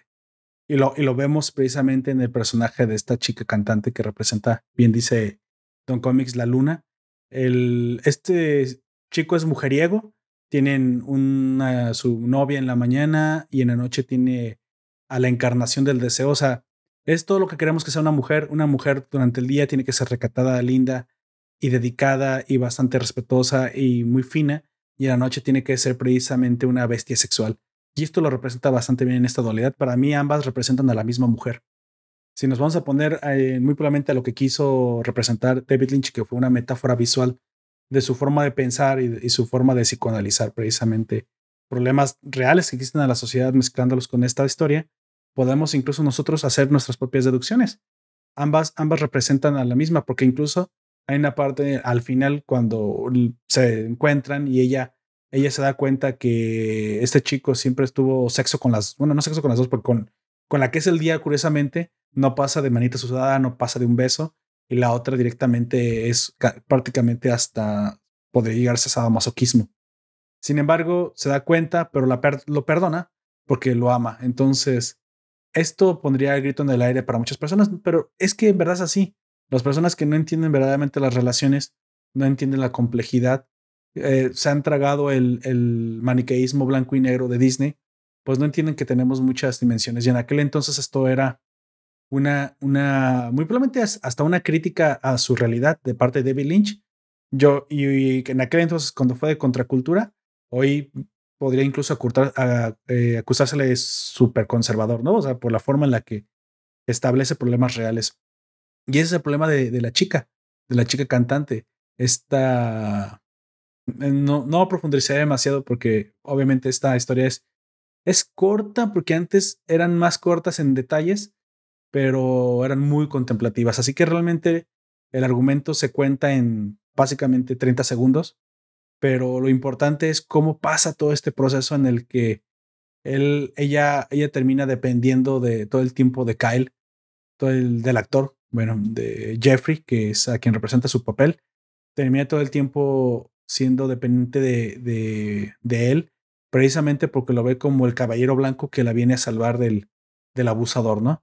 E incluso vemos una violación en el cine y quieran o no, es algo que, pues bueno, yo no me asusto para nada. De hecho, me pareció un poco patética porque pues yo quería ver más carne. Pero esto es algo que, bueno, basta ver las de Juego de Tronos, ¿no? Cuando todavía se puede hacer eso en la tele. Pero es, esta forma en la que la violan no es una forma normal, es una forma bastante enfermiza. Y creo que es un parte de la genialidad de del trastorno que se quiere mostrar. Se muestra la crudeza en toda su expresión. A lo mejor vimos cosas diferentes. Yo siempre aprecio la crudeza en cuando está bien utilizada. Y en este caso, pues me pareció interesante. Me pareció muy enferma de la relación. Me pareció muy interesante cómo manejaba la dualidad. Yo representé a ambas mujeres en la misma. Y si se entiende así, se nota, bueno, puedes ver cómo, cómo él sufre un poco la decisión de cuál, cuál de las dos es la adecuada, ¿no? Porque una me da el placer carnal y otra me da el placer espiritual. ¿Cómo vio usted esta relación con las chicas? Que básicamente es lo más importante de esta serie, de esta, de esta película. Eso, me parece que lo que tú dices es verdad, es como esta película está preñada de simbolismos, es la misma mujer, lo un problema es que uno es de día y otro es de noche. Y es lo que nos cuenta el protagonista, es un amor que tiene siempre, incluso de día ella pertenece, ella, bueno, no pertenece, pero ella es por lo lado de otra persona, pero sí todo tiene este romance, pero de noche es absolutamente salvaje y el, otro amor de ella lo puede matar. Exacto. Y eso le da este gusto adrenalina rock and roll de la película y que se ve muy interesante en Blue Velvet. Vamos, vamos a, dar una conclusión a, la, a lo que fue la película. Em, como dije, la historia es bastante, bastante simple, bastante directa creo que no se puede apreciar por su complejidad argumental más que por la representación visual de los conceptos abstractos del pensamiento humano. Creo que eso es lo que realmente se debe de apreciar en, Blue Velvet. Actuaciones llevadas a, su máxima expresión artística. Para muchos esto puede ser aburrido y puede ser lento. Yo me incluyo entre los que hubo situaciones en las que no, no disfruté tanto, aun cuando me puse en el modo espectador de los 70s, Em, no, no, no porque tenga unos matices de genialidad quiere decir que toda la película es así. Y aparte tiene una duración para, de dos horas, lo cual, pues bueno, para los estándares de hoy ya no es, no es, tan, no es tan fácil de digerir. Pero fuera de eso, aparte de que decir que aceleré la película, me pareció bastante rescatable, bastante buena, bastante vigente. Creo que este tipo de películas se necesitan hoy más que incluso en aquel entonces porque nos vuelve a recordar que eh, se puede hacer esta clase de cine, esta clase de historias, esta clase de representaciones y tal vez, y solo tal vez, te ayude un poquito a crecer. Si ese es el tipo de, de representaciones que te ponen a pensar. Como ya lo he dicho antes, a mí me gusta mucho cuando, cuando un material, no importa en el medio que la vea, de cuándo, de qué año ya ha sido filmada, me pone a pensar. Aquí de repente Don Comics se da la impresión, es que a, a, lo mejor no te gustó, es, no es que no me guste, muchas de las cosas viejas no por el hecho de que son viejas son buenas. Sí, creo que ahí hay eh, caemos en un pecado de el pecado del, del nostálgico cuarentón, ¿no? Todo lo anterior fue mejor. Nah, no, no creo que todo lo anterior fue mejor. Sin embargo, muchas cosas de las anteriores tienen mensajes interesantes, representaciones interesantes que hoy se han perdido por miedo, por lo que tú quieras. Así que Terciopelo Azul, más vigente que, que antes, me parece. Buenas actuaciones. De hecho, son los dos las actuaciones. Sí, Aquí no hay que decir que es que la localidad estadounidense de apariencia pacífica llamada Lumberton Jeffrey. Malahan se encuentra con una oreja humana. Entre el pasto la recoge y se la lleva al detective Williams, George Dickerson. Más tarde conoce a Sandy, la orden, la rubia solar, la hija del detective, quien revela a Jeffrey detalles sobre la investigación que adelanta su padre. En el caso de la oreja, encontrándose por él. Dichas revelaciones llevan a Jeffrey, con ayuda de Sandy, a, colarse en el apartamento de una mujer llamada Dorothy Valence. Isabel Rossellini, la fan fatal de esta película. Película, como decíamos antes, muy noir. Noir. hay, un, hay un ejemplo de cine noir, es este. Exacto. Donde es descubierto por la mujer, quien sin embargo lo oculta en el armario cuando el apartamento llega a Frankfurt, Dennis Cooper. Allí Jeffrey se involucra en otro misterio relacionado con la extraña relación sadomasoquista que lleva Dorothy y Frank. Después de esto viene una... Y eso sería... Eh, el argumento. Blue Velvet me parece recomendable, por lo menos de mi parte. Sí, muy recomendable. Me, parece que ver Blue Velvet eh, y no tener experiencia con lo noir va a ser una experiencia novedosa para muchos. Para los que estamos acostumbrados y nos gusta el género, vamos a reconocer muchos elementos, pero aún dentro de ese género, pienso que Blue Velvet tiene algo interesante que ofrecer, algo que no siempre se encuentra en esta clase de cine, que es, por sí suele ser crudo e intrigante. Aquí más que nada es el es la representación de un concepto que casi nunca se ve, los problemas mentales, la dependencia, la dualidad, la infidelidad. Es curioso, pero Blue Velvet rompe muchos, muchos tabús morales, incluso para nuestro tiempo, y es imaginar para aquel tiempo. Así que una, una recomendación, una joya, por eso esto, esto se va a llamar, la, esto se llama la joya de David Lynch. Así que, en cómics, al final, con lo que siempre nos quedamos, ¿qué fue lo que más le gustó de Blue Velvet? O terciopelo. Es un guiño, es el guiño máximo de David Lynch, me parece no a pulp, texto, muerte. El subconsciente llevó a la, al séptimo arte. Exactamente. Esta, este tipo de cine se va a perder muy probablemente por falta de las salas.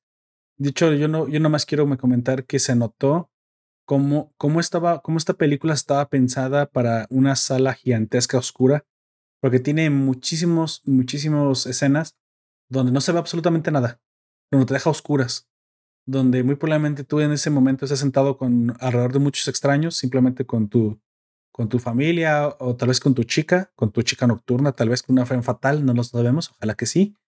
Y estás esperando esos segundos a que el cine se aclare otra vez. Interesante este juego de luces, una experiencia que no se puede, no se puede apreciar, y esto sí lo quiero decir porque sería injusto juzgar a Blue Velvet fuera de su tiempo. No se puede apreciar Terciopelo Azul fuera del contexto de haberla vivido en una, en una época de cine. Así que yo para ver esta película ah, tuve que cerrar las cortinas. Tengo una, muy buena televisión que alcanza negros perfectos, eh, OLED, así que no, no, no se los estoy presumiendo. Estas cosas ya las pueden encontrar hasta por, por bueno, no son, no son regaladas, pero son ya bastante baratas. Yo os recomiendo una OLED, eh, se alcanzan muy buenos negros, o al menos una QLED, y la tienen que ver lo más oscuro posible y le preferentemente con un buen sonido, una barra de sonido tridimensional hará el, hará el efecto. Así que con eso, si tienen un 5.1, pues qué mejor. Y si no, hasta con unos audífonos. Pero por favor, no la vean con las bocinas que trae la televisión. Es, esos twitters no sirven para, para estar dentro de la, del ambiente. Y entonces podrán disfrutar el, lo que es ahora, ahora sí la otra parte. Yo siempre hablo de la historia, pero en este, en este caso me quedo, precisamente llegaba la respuesta de la pregunta final, me quedo con más que la historia, porque esta historia, aunque parezca bastante original y todo esto y bastante interesante y rompe y rompe corriente, ya la he visto antes en otras cosas, en otros noirs, sí, mm, y otras que no son noirs, también hemos visto toda esta, crudeza, crueldad y representación psicológica, pero me quedo esta vez con el juego de luces, me, me quedo con la estética. Tal vez soy nostálgico, es posible, pero haber vivido esta experiencia que no ni siquiera pude haberla vivido porque no nací cuando esta película se estrenaba en los cines, pero afortunadamente con la tecnología que hoy tenemos, la tenemos gratis en YouTube, no hay excusa. Todos podemos oscurecer las ventanas o verla de noche, no hay excusa.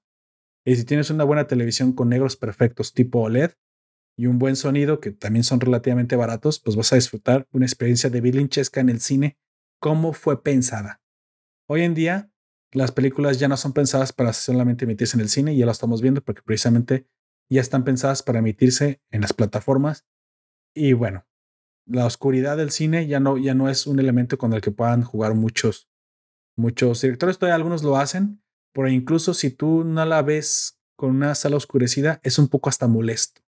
Y eso sí se los quiero advertir. Van a, van a, van a forzar hasta la vista en ocasiones porque no están viendo la película como deberían de verla. ¿Usted notó este, este elemento, Don Comics? ¿Notó el elemento de la oscuridad? ¿Cómo, cómo se maneja? Bueno, parece que Don Comics está teniendo problemas técnicos, pero bueno, es, esa es básicamente también otra advertencia. Véanla en lo más oscuro posible y entonces la, la van a disfrutar como fue pensada en su, principio.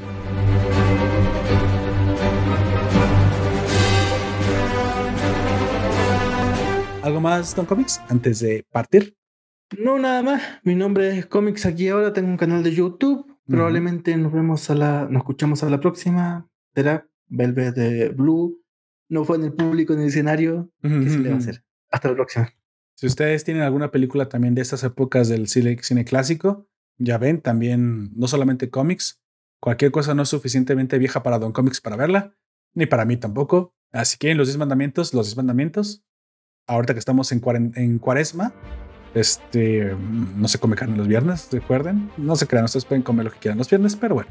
Si son, si son de estas personas como yo que se ponen a ver en, en estas épocas de, de Adviento y, y, religiosas todas las películas de Jesús de Nazaret crucificado una y otra vez, pues bueno, entonces bien vale la pena también rebasar todas estas joyitas del cine religioso de los 70 y 80 y, y demás. Pues bueno, mi nombre fue Lord Poperto. Me encantó que estuvieran esta, esta esta tarde con nosotros. Les recuerdo que tenemos otro podcast el día de mañana, más, más enfocado a anime y, básicamente este, otakus y frikis, como, como yo lo soy. Así que solamente suscríbanse a las notificaciones. Los vínculos, como siempre, ya saben, donde están acá abajo. Déjenme sus comentarios, son extremadamente importantes para mí. Vayan a la página web, de ahí pueden descargar todos nuestros audios, checar todo nuestro contenido a suscribirse a las notificaciones, así que ya no tienen que descargar absolutamente ninguna, ninguna aplicación, pero si aún así tú decides descargar una aplicación, te recomiendo que si tienes Android y no quieres hacer cuenta, bajes Google Podcast. Si tienes un Apple y no quieres hacer cuenta, bajas iTunes o Apple Podcast, te lo tienes. Y si tú eres un suscriptor de Spotify, un maldito neoliberal riquillo, entonces ahí también nos puedes encontrar. Y si tienes Evox, o sea, si eres pobre como nosotros, no, no se crean. Si tienes Evox, que es la más famosa en el habla hispana, hecho que vive en España, pues también nos puedes encontrar. Y pues básicamente creo que en todas las demás plataformas que a nadie le importan porque nadie las escucha. Así que, pues bueno, al final me acompañó Don Comics y hasta la próxima. Nos puedes escuchar en Evox, iTunes, Google Podcast, YouTube, Spotify. Hasta la próxima.